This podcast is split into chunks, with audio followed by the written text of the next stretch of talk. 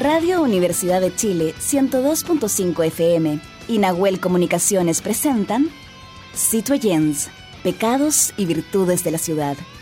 Un espacio dedicado a aquellos ciudadanos y ciudadanas que necesitan descubrir qué hay detrás de la metrópolis.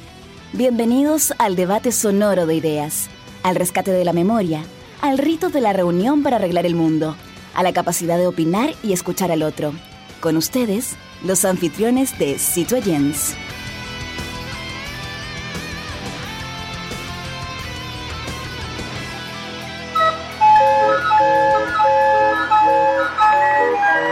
Radio Universidad de Chile y el programa Citoyens, Pecados y Virtudes de la Ciudad presentan Conexión Patrimonial, Sonidos de la Geografía Humana, segunda temporada un microespacio dedicado a valorar nuestros tesoros humanos y sus oficios patrimoniales y que son parte de la memoria viva e histórica de nuestro país. Este proyecto es financiado por el Fondo Nacional de Desarrollo Cultural y las Artes, ámbito regional de financiamiento, convocatoria 2023.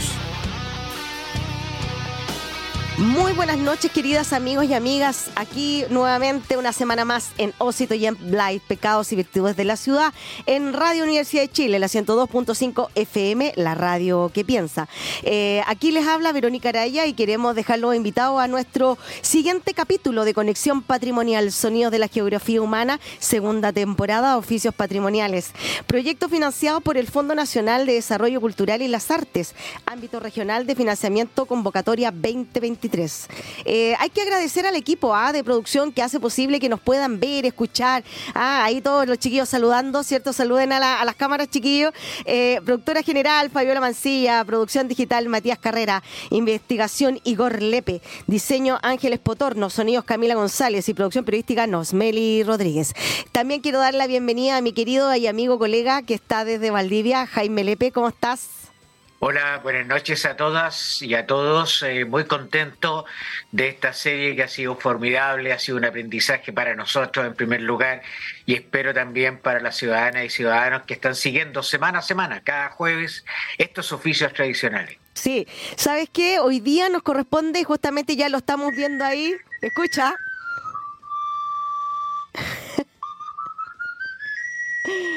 ¿Qué te recuerda eso, Jaime? Oye, el afilador de cuchillo que pasaba por nuestros barrios, ¿no es cierto? Qué Arreglando los cachureos que teníamos ahí. Qué hermoso. Así que, claro, Oye, eh, cuchillos nobles además. Además, bueno, el oficio, como ya lo estábamos escuchando y lo estamos viendo también, estamos hablando del afilador de cuchillos, pues Jaime. La rueda de piedra con motor de gasolina situada en la parte posterior de una bicicleta empieza a girar, rompiendo la tranquilidad de algunos en la mañana justamente con ese pito. Eh, ¿Qué podríamos decir? ¿Qué dice la historia? ¿Qué nos cuentan eh, nuestras investigaciones? Dice que el oficio del afilador de cuchillos tiene una larga historia que se remonta a épocas antiguas. A lo largo de los siglos, la necesidad de mantener las herramientas afiladas ha sido fundamental para diversas culturas y sociedades. Por ejemplo, en las civilizaciones antiguas, Jaime, como la egipcia y la mesopotámica, se usaban piedras abrasivas para afilar herramientas de metal. Mm, pero también, Verónica, el Imperio Romano, ¿no es cierto? Bueno, no solo para los cuchillos, las dagas, ¿no es cierto? Sino también para las espadas eh, eran importantes y eso transcurrió hasta la Edad Media, donde los herreros y afiladores eran figuras muy importantes en el proceso. Ahora, en el Renacimiento se, desarrollaron otras maquinarias, otras técnicas mucho más, eh, más finas, más refinadas para los cuchillos, hasta que llega a la época moderna, donde te insistía, ¿no es cierto?, en los barrios nuestros, nuestras mamás, nuestros papás sacaban cada semana sus cuchillos para que estuvieran en perfectas condiciones, ¿no es cierto?, y así se pudieran utilizar. Cuéntanos de nuestro invitado. Oye, estamos con, desde Peñalolén, ¿cierto? Ahí está nuestro equipo de producción apoyando a nuestro invitado, Aliro Garrido. ¿Cómo está, don Aliro? Muchas gracias por aceptar nuestra invitación y poder hablar de este hermoso oficio que es el afilador de cuchillos. Bueno, gracias a Dios estoy bien y gracias, gracias a Dios por esta oportunidad que me, me brindan. Bueno, la idea de contar eh, cómo eh, fue mi comienzo en este oficio. Eso quería saber, ¿por cómo usted llegó a ser afilador de cuchillo? Y no quiero ser tan imprudente ni preguntarle la edad, pero más o menos, ¿a qué edad usted tenía cuando llegó a este oficio? Bueno, eh, actualmente tengo 82 años y empecé en el año 70 eh, más o menos. ¿Qué lo llevó? ¿Qué lo llevó a entrar en este oficio? Bueno, eh, va a tener que tener paciencia un poco para contarle la historia. bueno, yo he tenido varios oficios y cuando acá en Chile eh, existió el, empleo mínimo, ¿Ya? fue una oportunidad para muchas personas porque tuvimos la oportunidad de, rebuscar la vida, de buscarla. Entonces, esto fue más o menos en el año 78, 79, más o menos cuando estaba el empleo mínimo, el POC. Mm. Entonces, yo trabajaba en la mañana ahí, en el POC, con la picota, el chuzo, la mala, por toda la por ahí, abriendo caminos por allá. Y entonces, en la tarde, yo salía a podar. Iba por allá por Pedro Torre, con Diagonal Oriente, y a podar parrones, árboles, en fin.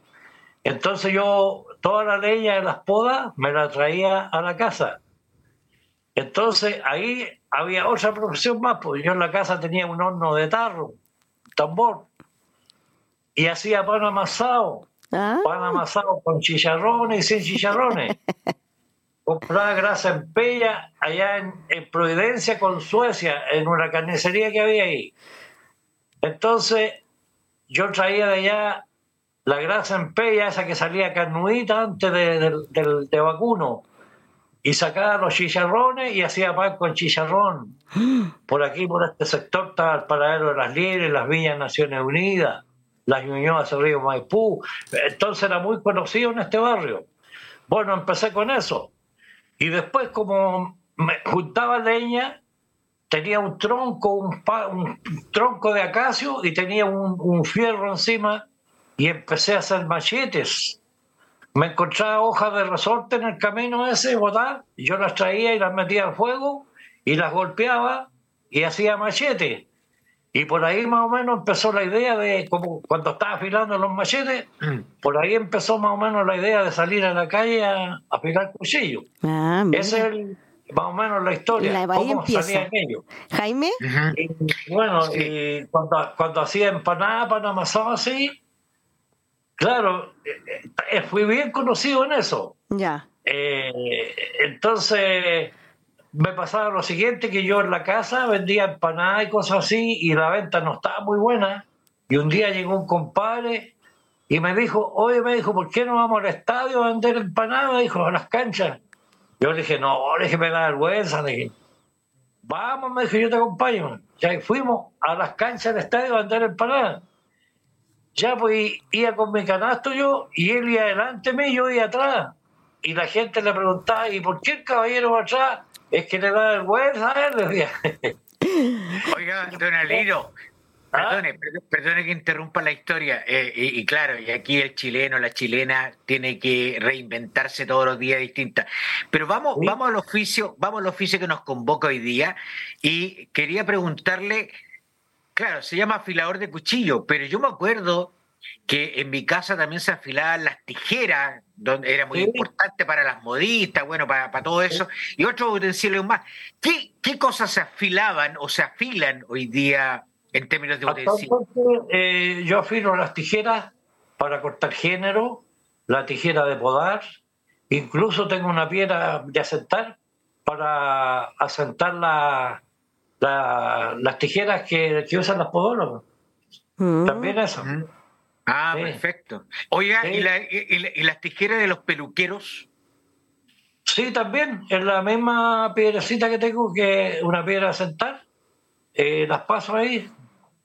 De primera no me creían mucho los, jóvenes peluqueros, que quería quedar bueno, pero ya los atiendo, ya me conocen ya. Ah, mira. Oye, eh, tenía Grecia y hartas peluquerías por ahí, así que los atiendo a ellos. Qué bueno. Don Aliro, eh, los afiladores de la antigüedad eran figuras imprescindibles. Eh, eran tiempos que todo se guardaba, se arreglaba, no se tiraba nada. Eh, ¿Qué queda de eso?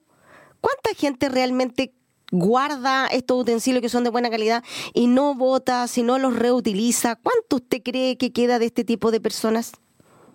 Sí, normalmente yo atiendo a esas personas, sí. ¿Y es algo constante, algo que la gente prefiere arreglar esta pieza antigua y no botarla, sino arreglarla? No, bueno, lo que lo que hago yo es, afilar, amolar, dicen los venezolanos. ¿Ya? Para que no suene tan raro. Para molar yo amolo los cuchillos, las tijeras, todas esas cosas. Así que eso es, atiendo las carnicerías, atiendo allá al barrio Franklin, la comuna de Santiago, donde venden los lomos, los, los locales. Atiendo a esas mm. personas. Y, también ahí atiendo en, Franklin con San Francisco, los locales donde venden comida. Y así que le afilo todos los cuchillos ahí. Mira. Mm. Oiga, don, sí, perdón. Don Aliro, eh, estamos hablando de la década de los 60 y los 70, en, que en el, barrio ahí eh, de Yarur eh, pasaba siempre un colega suyo, un afilador de cuchillos, y usaba una maquinita que, que, tenía como dos posiciones, una para desplazarse, ¿no es cierto?, su máquina, y había otra que en un momento ustedes como que los volcaban y se transformaba en la maquinita de afilador. Esa máquina que yo conocí en los 60 y los 70, ¿qué tiene de distinto o de igual a la máquina que usted usa hoy día? Bueno, eh, sabe que la, que la que uso yo es una máquina que tiene engranaje. Tiene engranaje igual que una caja de cambio. ¿Cómo es? Y una manilla. ¿Usted la puede describir? ¿Y, ¿Cómo? ¿La puede describir? Tendría que ir a buscar para mostrarle. No, no se pero no, usted describirla, usted describirla, usted. Desexplicarnos ah. cómo es, para imaginarnos cómo es. Ah, sí, eh, es más o menos así, redonda, así, y tiene al costado tiene una manilla. Ya. Y dentro de la caja van los engranajes. Mm. Entonces, esa es la... ¿Y qué funciona hace el engranaje? Perdone la ignorancia. ¿Sí? Perdone la ignorancia, ¿qué hace el engranaje? Eh, eh, que hace funcionar el, eje del, del emberil. Mm. Es un, ah. motor. El motor, ya. O sea, usted pasa, el, ah. ya, pasa el cuchillo y según la velocidad es eh, el, el, cómo le va quedando de afilado el, cuchillo. Claro, es que al lado ya la piedra de esmeril.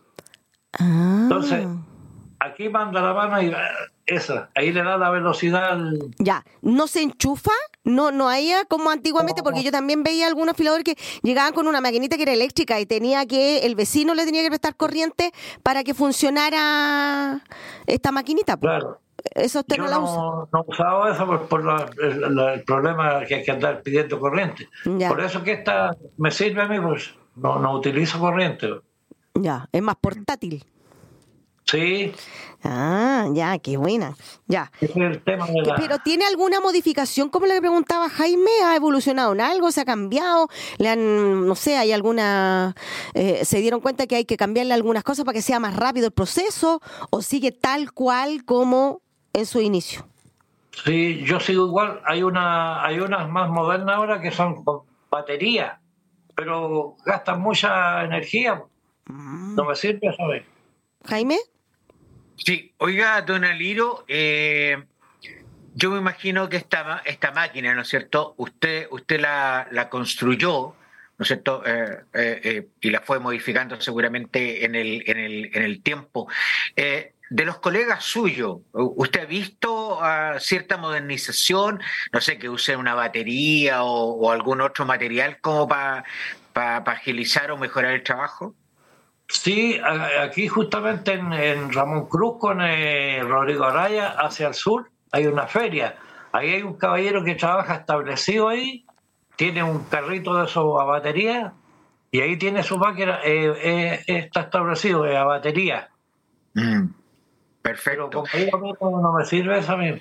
Ya, oiga, don Aliro, perdona Verónica, a propósito de la, de la importación, y que nosotros hemos perdido un montón de industria eh, de las que habían en la, hasta la década de los 80, ¿no es cierto? Eh, ¿Cómo ha ido usted vislumbrando la materialidad de, las tijeras, de los cuchillos, un poco por lo que preguntaba Verónica, pareciera que los materiales de hoy día se botan o se oxidan fácilmente. ¿Ha, ha visto mejoría o no mejoría en los materiales hoy día de los utensilios? Eh, bueno, se mantiene siempre la tijera marca mundial, es una tijera metálica.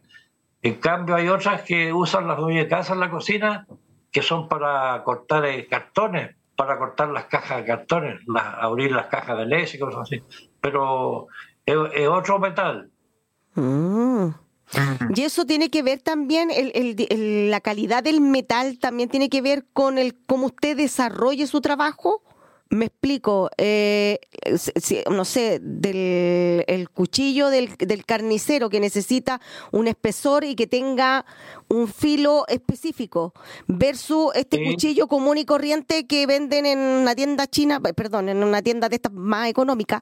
eh, ¿Tiene una diferencia? po? ¿De qué manera vamos a trabajar eso? ¿Usted tiene alguna modalidad? ¿Cambia la forma de sacar el filo de una de otra? Eh, sí, no, pero la, la piedra tiene un lado áspero y un lado suave, y arriba tiene otro más suave.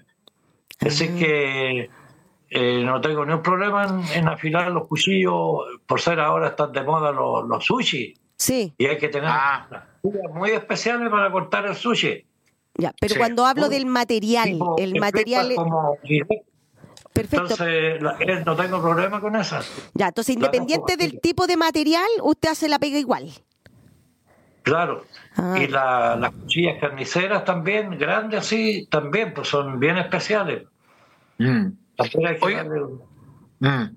Don Aliro, a propósito de lo que usted acaba de nombrar, porque cuando uno iba a las carnicerías de barrio, veía que había una especie de punzón largo, ¿no es cierto? Que era como una especie de esmeril o de lima, donde, donde el carnicero afilaba. Entonces, ¿qué trabajo, si, si el propio carnicero afila ese cuchillo, qué hace usted además? Eh, ese es el estilo. Yo, después que Ah. le afilo los cuchillos, ellos lo- la- la- el cuchillo lo bajan por el estilo, le hacen así. Es, es para, Ah, es para botarle la, la rebal que se llama al cuchillo. Ya, ya. Oiga, Y en el ca- Ya, y en el caso de Don Aliro, de los vendedores, a propósito que lo tuvimos hace un tiempo, del, del, del, eh, vendedor de pescado, Filetero. ¿no es cierto? El file, del filetero. Eh, Sí. Ese cuchillo me imagino que tiene que estar impecable. ¿También tiene caseros ahí? Yo también lo atiendo aquí en Arrieta, los fileteros. Ca- ¿Cada cuánto se tiene que afilar un cuchillo para que esté en buenas condiciones? ¿O tijera? Más o menos por ser los fileteros, eso tienen que afilarlo una vez a la semana por lo menos, porque hay que vaciarle la guatita. Y después ellos con- ¿Cómo le- eso? Vaciarle la guatita. se ponen Oiga. guatones igual que yo. Sí. Oiga, don Aliro, una, una pregunta de, de- desde la pura ignorancia nomás. ¿ah? Eh, uno obviamente va afilando el cuchillo, la tijera, lo que sea, la punta. Llega un momento en que esa punta o ese metal se gasta y ya no se puede afilar más. La tijera siempre se mantiene, aunque esté bien puntuida como aguja, se, se mantiene el filo para atrás igual. Mm. Mm. ¿Y el cuchillo pasa lo mismo? Sí. Ah, ¿No se va Sobre todo esa adelgazando? Tijera, mire, la, la tijera que cuando uno la está amolando, se- eh, le sale chispa, ¿Mm? es buena, porque tiene- eh, la chispa es acero. Ah, Hay unas que no sale chispa, no son aceras, son malas. Ya. Ya. Perfecto. Ahí- Y ese, perdona, Verónica, y, y ese esmeril que usted usa, ¿no es cierto? Que, que en el fondo es una, una piedra especial Mm. para, para afilar, eso cada cierto tiempo me imagino que también tiene que renovarla, ¿no? Sí, pero no le voy a decir nada cuánto tiempo me dura. Ah, que es el secreto, pues no lo podemos pedir que nos dé el secreto, pues. Está claro. De- don Ahora, si Aliro. esperan un poco, voy a buscar a la No, no se preocupe, no se preocupe. Don Aliro, eh, este es como, así como varios otros oficios, está considerado como un oficio, un, un oficio patrimonial. ¿Por qué usted cree que está considerado así? Siendo que usted es parte de este oficio. Bien, bien nacional, pues bien típico. Yo recuerdo cuando niño también veía por Guillermo Mámpara allá eh, de Pedro al día hacia abajo, pasaban los, los que eh, rependaban las ollas, las basenicas, todas esas cosas, y gritaban, decían, algo para componer y remolerle. y andaban con un tarrito así, y el tarro abajo le hacían una boquita, y le ponían unos palitos, una astilla, y ponían un, un cautín ahí, que se calentara. Y se con una botellita de ácido y con una barrita de soldadura y parchaban las ollas, los lavatorios, las basenicas, todo. Yo observé todo eso por ahí. Ya. ¿Usted de quién aprendió el oficio, don Aliro? ¿De quién aprendió el oficio? ya, y yo, falta tiempo, yo, no sé, yo considero el trabajo que hago yo acá, eh, no sé, para mí, yo del año antes de esto, fui profesional, tuve otras, otras pegas de chofer, en fin. Pero yo este trabajo para mí ha sido el mejor. ¿Y de quién lo aprendió? Me siento feliz en la calle. Pero don Aliro, ¿de quién aprendió ah. este oficio? ¿Quién le enseñó este oficio? Es como un talento que trae uno, sale así. ¿Pero usted no lo aprendió de nadie? ¿Lo aprendió solo? Solo, no, sí. Yo creo, yo creo que Don Aliro es busquilla. Mm. Entonces, cuando la gente busquilla, hasta que encuentra justamente ahí la tuerca para el perno, y no sé, y la chuntó, y hoy día eh, eh, vive tranquilo. Oiga, Don Aliro, eh, en estos minutos finales que nos quedan, ¿cuánto le afectó a usted en su oficio patrimonial la pandemia? Mire, yo soy creyente, creo mucho en el Señor. No soy religioso, no soy religioso, pero creo en el Señor Jesucristo y yo me encomiendo a Él. Me he encomendado mucho, le digo, Señor, me encomiendo a su gracia, a su bondad, a su misericordia. Me encomiendo a usted mi cuerpo, mi alma, mi espíritu, sobre todo mi corazón, porque es engañoso. Me encomiendo a Él. Entonces así pasé todo ese tiempo de, por la fe, por la fe en el Señor. Pero no pudo desarrollar su trabajo, pues me escapé de la pandemia, pues gracias al Señor. Pues. Ya, pero, el trabajo. Pero soy, no, sí estoy al día en mis controles en el consultorio. Sí, pero le estamos preguntando por su trabajo, por el oficio. ¿Lo pudo desarrollar en pandemia o le costó mucho poder desarrollarlo? No, o sea, siempre la mascarillita. Claro que me abstuve también como daban las órdenes que hay que abstenerse y salir. O decía eso. Ah, ya, eso. sí. Ya. Pero le bajó, le bajó la pega don Aliro? ¿Le bajó la pega en, pandemia? No, porque aquí mismo llegaban a veces los vecinos. ¿sí? Ya, No le afectó, por eso que la historia dice que son indispensables.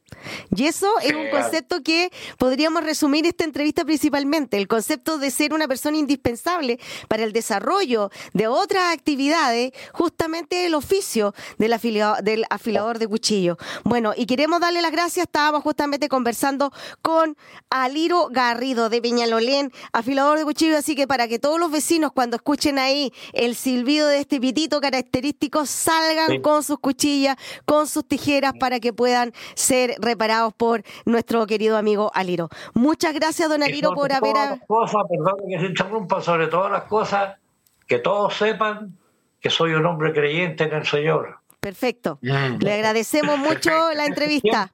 somos pocos los que podemos confesar el nombre del Señor. Sí. Sí. sí. sí. Porque Él lo dijo el que, el que se avergonzare de mí y de mis palabras, yo me avergonzaré de él, pero yo lo confieso públicamente. Perfecto. Muy bien. Se lo agradecemos, perfecto. Muchas gracias, don Ariro. Jaime. Eso. Ahí para rematar.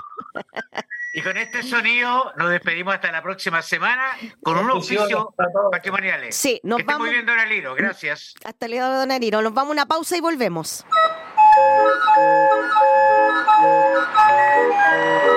Radio Universidad de Chile y el programa Citoyens, Pecados y Virtudes de la Ciudad presentaron Conexión Patrimonial, Sonidos de la Geografía Humana, segunda temporada.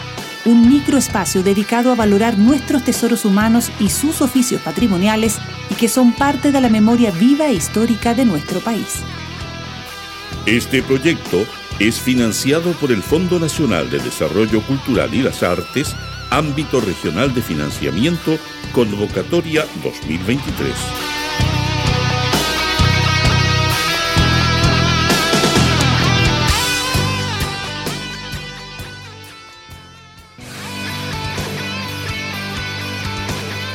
En la Plaza de Abasto todo puede suceder, porque es un lugar de encuentro con las ideas, los mundos y los personajes de la ciudad. Ya, estamos de regreso, estábamos ahí con nuestro Big Band de la ciudad, lugar de conversación también de nuestros artistas y amigos que quieran eh, tener sus temas musicales acá. Se contactan con nosotros a través de nuestras redes sociales y podemos publicar y, pasar sus temas y sus videos también por nuestras redes sociales. Así que contáctense con nuestros equipos de producción nomás chiquillos para que los podamos eh, sacar en nuestro horario de programa. Eh, Jaime Lepe, hoy día vamos a conversar cómo ser transparente en las fundaciones y en las organizaciones comunitarias. ¿Y sabes por qué? Porque el fin de semana, no sé si estuviste leyendo algunos diarios, eh, hay un caso que llamó bastante la atención, que se adjudicaron 160 millones, una fundación, sin tener inicio de actividades.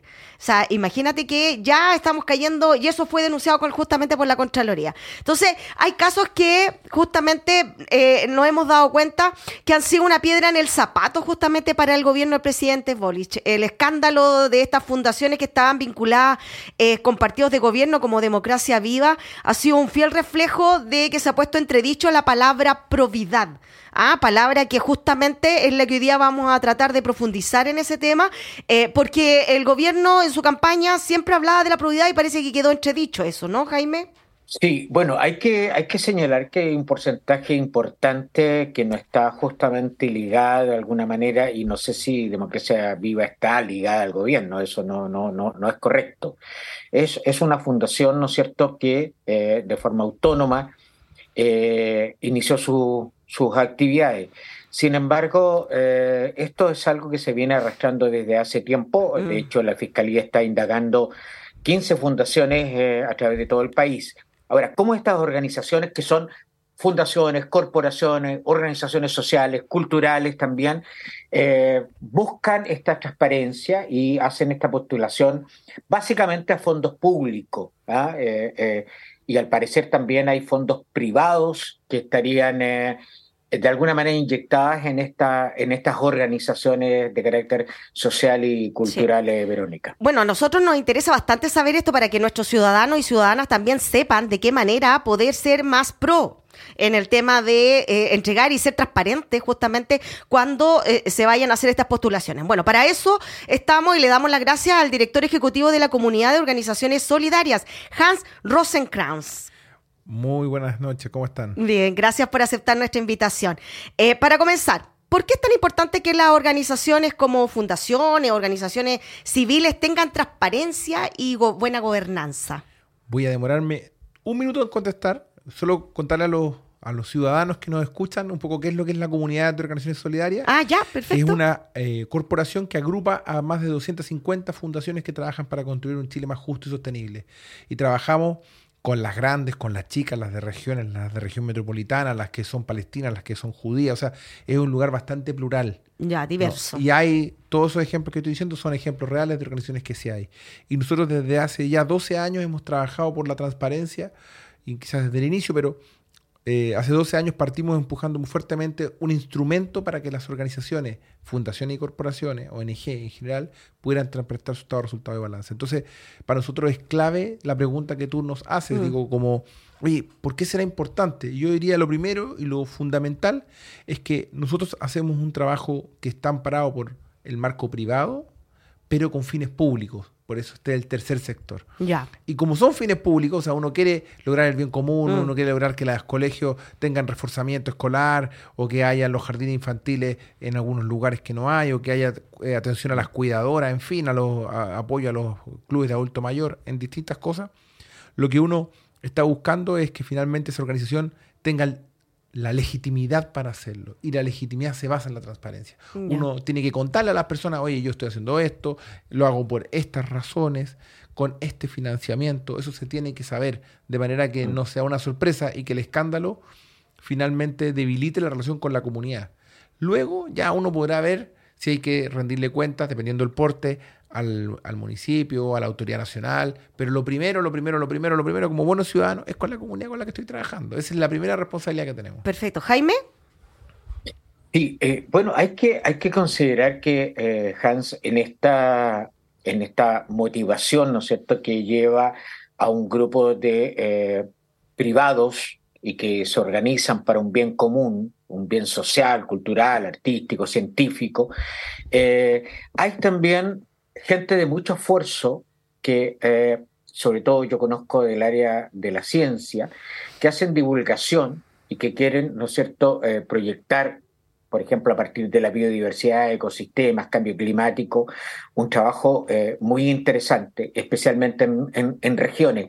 Y pareciera ser que, esta, que estas bombas explosivas, estos eh, estallidos comunicacionales ensucian un poco el trabajo de mucha gente honrada que sí de verdad se proyectó y se colectivizó de alguna manera para ese bien común eh, ya sea local, barrial, ¿no es cierto?, o, regional. Ahora, eh, si bien eh, el Estado, a través de distintos organismos, produce estos filtros, lo que llama la atención es por qué estos filtros no han estado en alguna de estas organizaciones y que han provocado justamente este estallido comunicacional.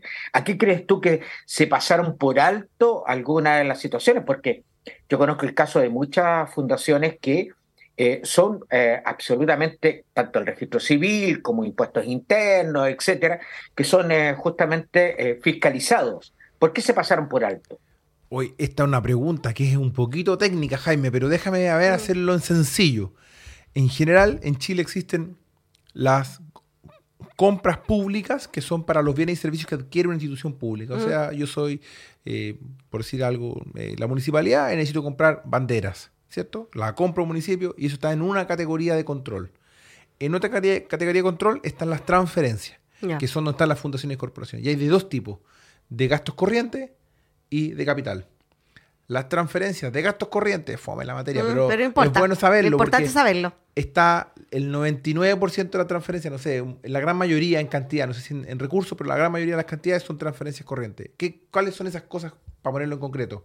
Hogares, hospedería, servicios para cuidadoras, centros día para personas mayores, en fin, un montón de servicios recurrentes que las organizaciones licitan al Estado y tienen que cumplir con un protocolo de entrega, de rendición, de gasto. Tiene todo un en el mundo de las transferencias de capital es un mundo donde está menos regulado, que es donde se produjo el escándalo de democracia viva y los 15 otros que habló el Contralor el otro día. Mm. Porque lo que ha venido pasando, y esto en otros países ya lo han resuelto, es que las normas que hacen que las fundaciones, corporaciones, en general la sociedad civil, con, trabaje con el Estado, están organizadas de una manera que es fácil. Mm. Fácil como son tu empresa en un día, uno que tiene una empresa en un día, de un minuto, tu fundación en siete meses, no sé, porque las reglas dependen de muchos ministerios, de muchos. Entonces, una de las cosas importantes que nos trae la crisis es que existe una ley general de transferencias, que se, espera que sea a final de año que se proponga una ley general de transferencias. ¿Por qué? Porque es necesario organizar. Entonces, hay una gran parte, según la pregunta de Jaime, de las organizaciones que están totalmente reguladas. O sea, todos los centros habituales de trabajo, hogares, prestaciones, está bajo un sistema de control que a veces hasta un poquito abrumador. De hecho, nuestros estudios muestran que solo las más grandes son las que más trabajan con el Estado porque tienen la capacidad institucional para hacerlo. Eh, y, y, las transferencias de capital, que son los casos menores, son estos casos y por lo tanto en esta ley de presupuesto también se regularon. Ya. En la que se está, en la que se está ahora discutiendo. ya, perfecto. Hay, hay, algo que me llama la atención. Ustedes como eh, institución, ustedes presentaron eh, 10 estándares de buenas prácticas, ¿no? Eh, para la sociedad civil. ¿Cuáles serían esas 10 prácticas o, podríamos decir las que más se destacan por el tiempo, estoy diciendo, eh, y que le servirían justamente a estas fundaciones para que no vuelvan a cometer estos mismos errores. Eh, er, le vamos a llamar errores, ¿ah? porque como todavía no están en investigación, ya para que no, no digamos que realmente sea un 100% un delito, pero ¿cuáles serían estas 10 buenas prácticas o cuáles serían las mejores de estas 10 buenas prácticas que se tendrían que eh, aplicar? Eh, en general, cuando uno, acá estos son 10 estándares que se evalúan con un cuestionario que tiene 60 preguntas y eso va haciendo un ranking, unas notas, un porcentaje. Pero yo diría que en lo que estamos viviendo hoy día, tener una política de conflicto de interés es relevante, porque muchos de los conflictos que tuvimos hoy día es porque hay conflictos Conflicto de interés. interés. Y los conflictos de interés no son malos per se, Mm. son malos cuando no se gestionan. O sea, si mi señora trabaja en el Estado y yo voy a tener un, estoy proponiendo un negocio a ese mismo departamento del Estado, lo normal sería es que, aunque yo sea el mejor proveedor, mi señora se inhabilite. Claro. ¿cierto? Entonces nosotros tenemos que tener reglas de conflictos de interés para que yo sepa que si mi director está participando en el Estado, lo tengo que inhabilitar de ciertas conversaciones, lo tengo que dejar afuera, porque si no, se va a producir un conflicto de interés, que aunque pase o no pase un delito, se va a prestar para un problema. Claro. Entonces, eso yo creo que es lo más importante. Y otras cosas como transparencia en las comunicaciones, transparencia en el uso de recursos, eh, tener un órgano de gobierno. Las fundaciones y las corporaciones, a diferencia de la Junta de Vecinos, tienen que tener un directorio Un grupo de personas que definen las políticas, las normas, cómo funciona. Y ese directorio tiene una responsabilidad legal.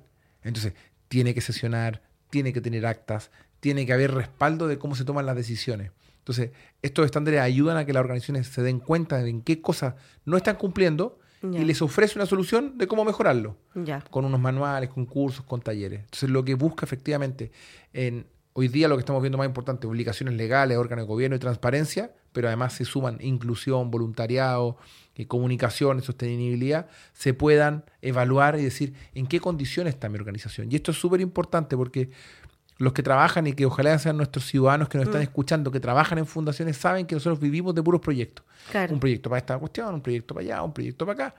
Pero lo que produce que la organización sea exitosa es que la organización sea sólida. Mm. O sea, que existan reglas.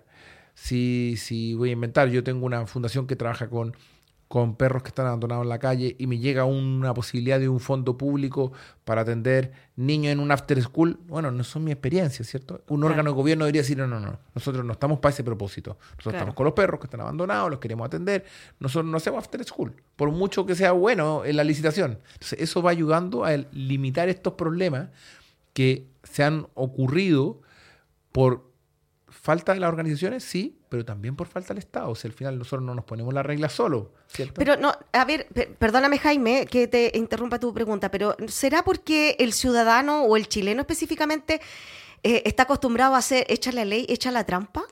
Porque pareciera que aquí no es un problema de regulación, pareciera que es un problema de conducta del individuo que se aprovecha o ve dónde puede hacer la triquiñuela y la hace. Pero eso ya es un problema de la persona, no tiene que ver con un problema de las normas. Yo diría que, mirando la estadística, uno diría que la mayoría de las organizaciones, hay 15 investigadas, no sé, pongámosle 33 en el, en el informe más grande de la Contraloría, hay 30.000 organizaciones que se llaman funciones y corporaciones, no alcanzan ni para el uno por mil. O sea, uno debería tender a pensar que la norma es el buen comportamiento, Comportamiento. ¿cierto? Eso es lo que a nosotros por lo menos no- nos emerge de la estadística, pero también de lo que conocemos. Ahora, este es un sistema débil. Y cuando los sistemas son débiles, se presta para que cuando una persona sí tenga interés de defraudar o de engañar, lo pueda hacer. Y lo Ya. que hay que hacer es fortalecer el, el sistema. Perfecto. Jaime, Sí, Hans, eh, bueno, eh, nosotros hemos vivido en los 10 o 15 últimos años esta especie de jibarización del Estado, donde uno, eh, por un lado, la ciudadanía exige que el Estado esté más presente en la fiscalización y por otro lado, cada gobierno ha ido como achicando el, el- Estado y justamente la fiscalización.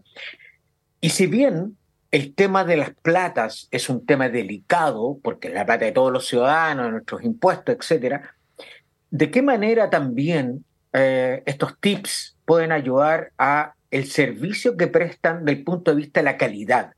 Porque estamos mirando y estamos observando solo, digamos, por así llamar, el desfalco o la, atrofia económica. Sin embargo, el Estado poco se preocupa de la calidad del servicio que prestan estas organizaciones.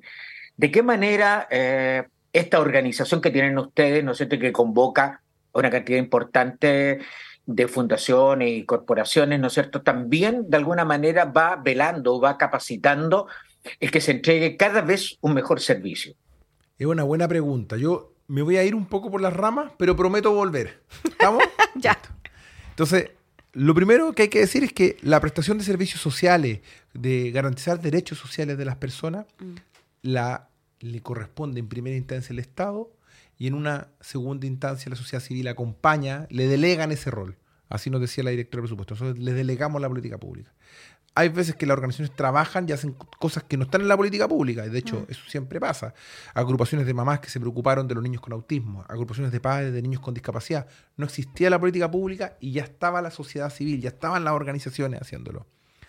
Además hay que decir que hoy día nosotros hicimos una muestra de un estudio aleatorio, o sea, no aleatorio, sino de recibimos 178 estados de resultados de fundaciones que nosotros les pedimos a las que son socias y nos dimos cuenta que dos tercios de sus fondos vienen de fondos privados. Eso quiere decir que ellos le contribuyen al Estado en la prestación de servicios sociales y garantizar derechos con fondos de personas, bingos, colectas, rifas, completadas, donaciones de empresas y todo lo que uno pueda conocer para allá.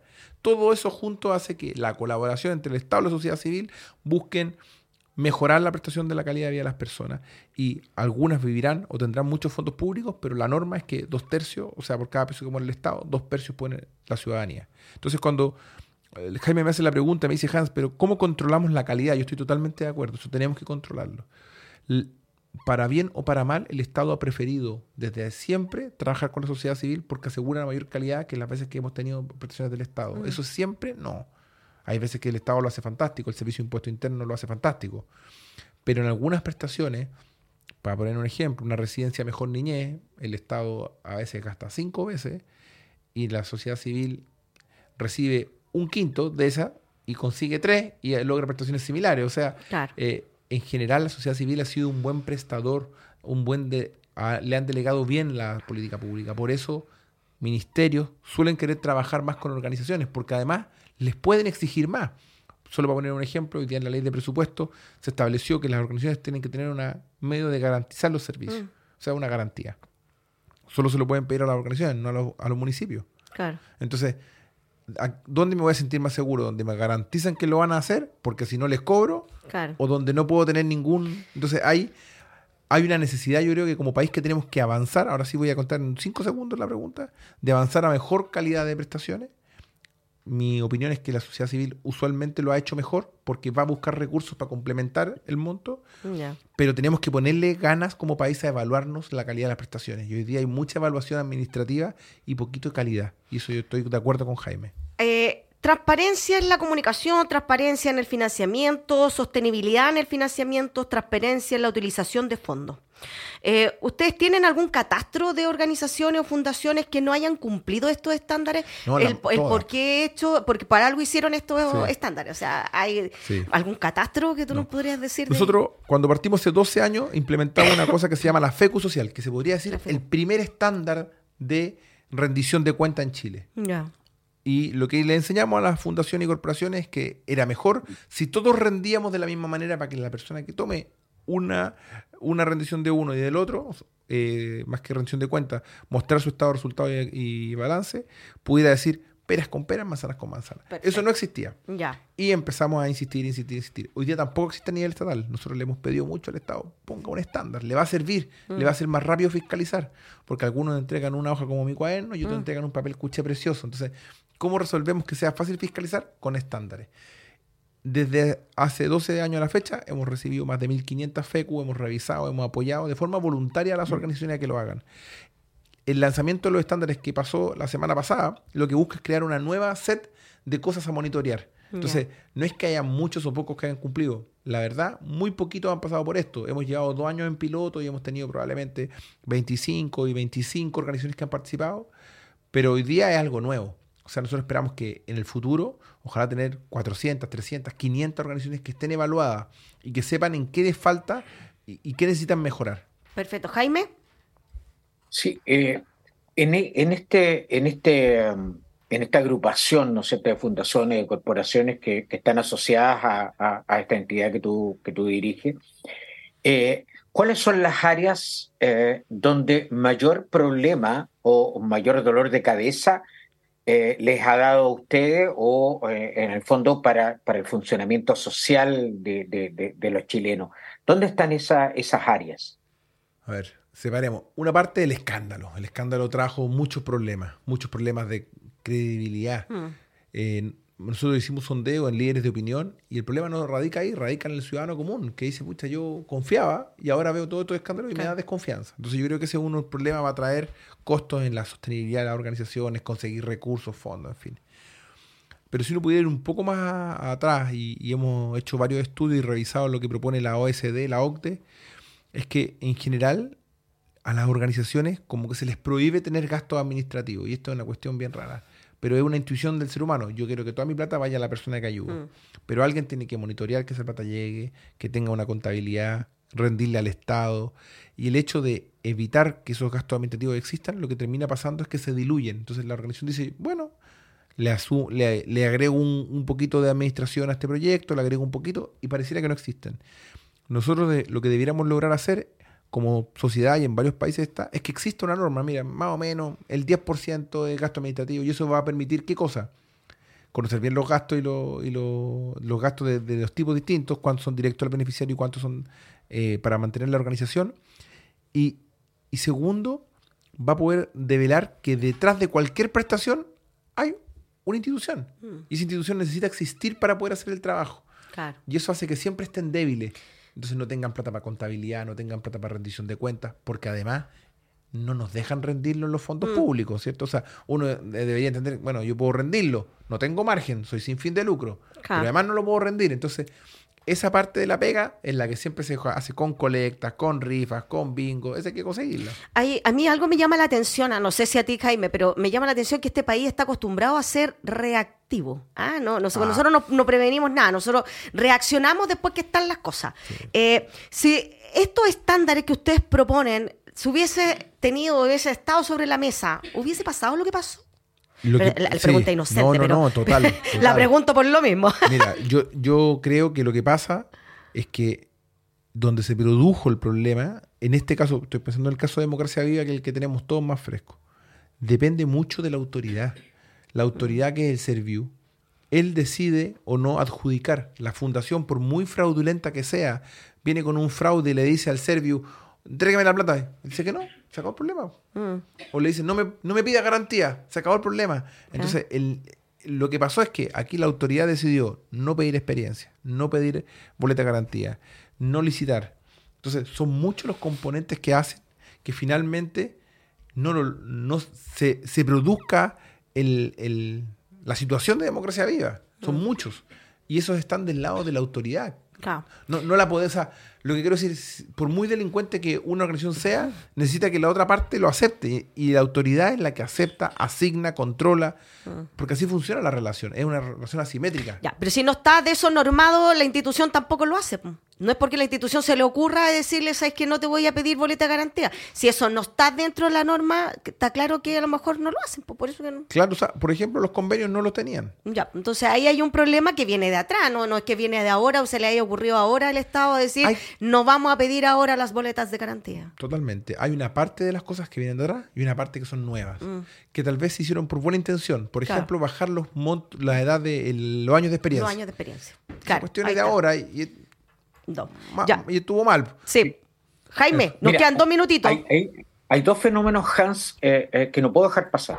Eh, uno tiene que ver con estas limpiezas de imágenes de ciertas empresas mineras, forestales, pesqueras, etcétera, que crean estas fundaciones un poco para regalarle una tele a la junta de vecinos y abuenarse, porque le quitan el agua, le quitan la tierra. Y, ese fenómeno tampoco se ha abordado en esta, en esta situación. Y lo otro tiene que ver con eh, proyectos que eh, tienen que estar de alguna manera eh, con espaldas de instituciones más serias, como las universidades también, donde estos fondos van a fondos de las universidades, y a veces las universidades tienen crisis económica, y justamente ah, nos ha pasado que llevan tres meses sin pagar los honorarios de ese equipo que trabajó en el proyecto. Mm. ¿Cómo miran, cómo abordan esos dos fenómenos? La comisión que se formó, ellos llamaban, hicieron un concepto nuevo que era las NOT fundaciones. Eh, en Chile existen dos categorías para ser sin fin de lucro, que son las fundaciones y las corporaciones. Y dentro de ese paraguas cabe de todo. Cabe mm. una clínica privada, una universidad privada, cae una fundación de una empresa, cae una fundación eh, eh, pública. Ayer leí en, en la radio Bio, un reportaje que hablaba del caso Fundaciones y de eh, Chile Enter, que es una fundación estatal. O sea, no tiene nada de sociedad civil, no es ciudadano, pero queda todo en el mismo saco porque se llama fundación, porque la figura legal es fundación. Entonces, nosotros creemos que no tenemos ninguna versión con Chile Enter, ni con la Fundación de la Artesanía, ni con la Fundación BHP, por decir, de una empresa o de cualquier otra, me da lo mismo, de cualquier fundación. Nos parece que son, en general, formas distintas, pero que no necesariamente representan una expresión ciudadana que son las personas al servicio del bien común, si no representan el interés o de un estamento estatal o público, o representan el interés de una empresa, que no está mal, pero no debieran ser considerados sociedad civil, a nuestro juicio. Perfecto. Ya pues, estábamos con el director ejecutivo de la Comunidad de Organizaciones Solidarias, Hans Rosenkraft. Gracias, Hans, por haber aceptado nuestra invitación y claramente habernos explicado cómo están funcionando hoy día este tema de las fundaciones y de las organizaciones. ¿Dónde los pueden ubicar para que alguna organización eh, quiera ser más transparente y quieran aprender? ¿Cómo lo ubican? Perfecto. Nosotros tenemos la página web que es www.comunidad-almedioorg.cl y tanto la evaluación de los estándares como nuestra herramienta FECU Social son gratuitas. O sea, cualquier organización que se quiere medir y monitorear o quiere transparentar sus resultados de una forma ordenada, lo puede hacer sin costo y nosotros felices de recibir, si tienen dudas, consultas, de poder acompañarlos. Perfecto. Ya pues, Jaime, un placer nuevamente haber estado contigo eh, hoy día en nuestro Osito y Live, Pecados y Virtudes de la Ciudad, en Radio Universidad de Chile, la 102.5 FM, la radio que piensa. Jaime. Un placer. Sí, nos encontramos la próxima semana, eso de las 20 y 30 horas, justamente a través de nuestras plataformas y, por supuesto, de la 102.5 FM, la Radio Universidad de Chile. Ya, pues que estén muy bien. chao, chao. Un gusto, que estén muy bien. Chao, chao. Chao, chao.